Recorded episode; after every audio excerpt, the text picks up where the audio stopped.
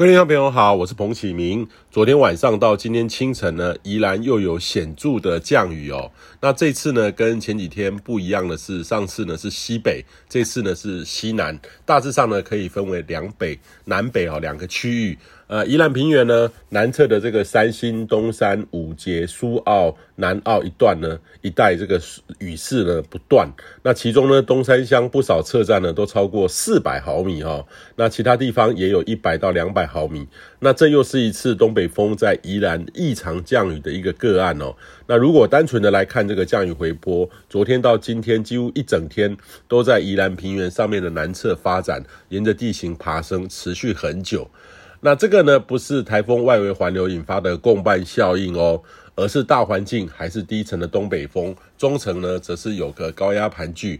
大环境来说是一个很典型的这个案例哦，但是又碰上这个特殊的这个本基地形，有时候南，有时候北，到时有时候这个某个区域又有很极端持续的这个降雨，到底原因为何呢？还是需要更多更细致的观测与研究，才能够进一步的了解原因。那预计呢，今天也是东北风增强的一个过程，会由过去这两天的东北偏东风转为偏东北风，风速增强，也有冷空气南下。那预计今天下半天开始呢，雨势会逐步的增强哦。今天晚上开始到周六，北部会逐步的有雨势，目前呢都在迎风面或是靠山区。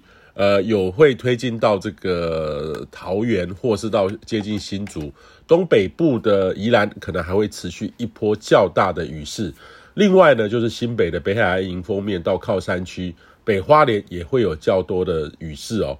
那这一波最强呢，会在今晚到周六。那周日呢，有机会缓和一点点，但是都还是典型东北风的天气，也将持续到下周一二。那桃园以北呢，到东半部都要都会维持这个每天呢都会下点雨，呃，这个早晚的机会会比较高。那当然，这个也要看当地的地形的交互作用。那宜兰呢，则是要特别注意，可能还是有持续性的较大雨势会发生。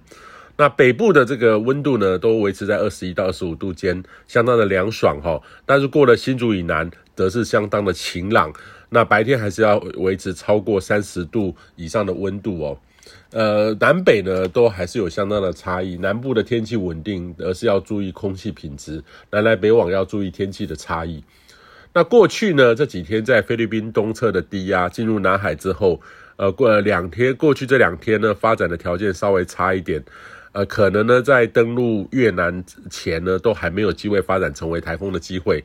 呃，不过呢，菲律宾东方海面的海温还有各方面条件还是蛮好的，还是有机会成为有台风发展的趋势。那今年九月呢，全球的气温再创新高温的记录哦，这个是一百多年来九月的新纪录。呃，上一次呢是二零一六年的圣婴年所创造的记录，这次又打破了。从暖化呢到新冠疫情的关联度上，都有很强的关联与醒思哦。呃，气候上的破纪录不是好事，最好都跟气候平均值相近，我们才会有比较多的经验面对哦。就好像今年没有台风侵袭台湾，降雨不足，我们水资源呢就必须被迫做好调整安排一样，这个代价呢比我们想象中来得大很多。以上气象由天气风险彭启明提供。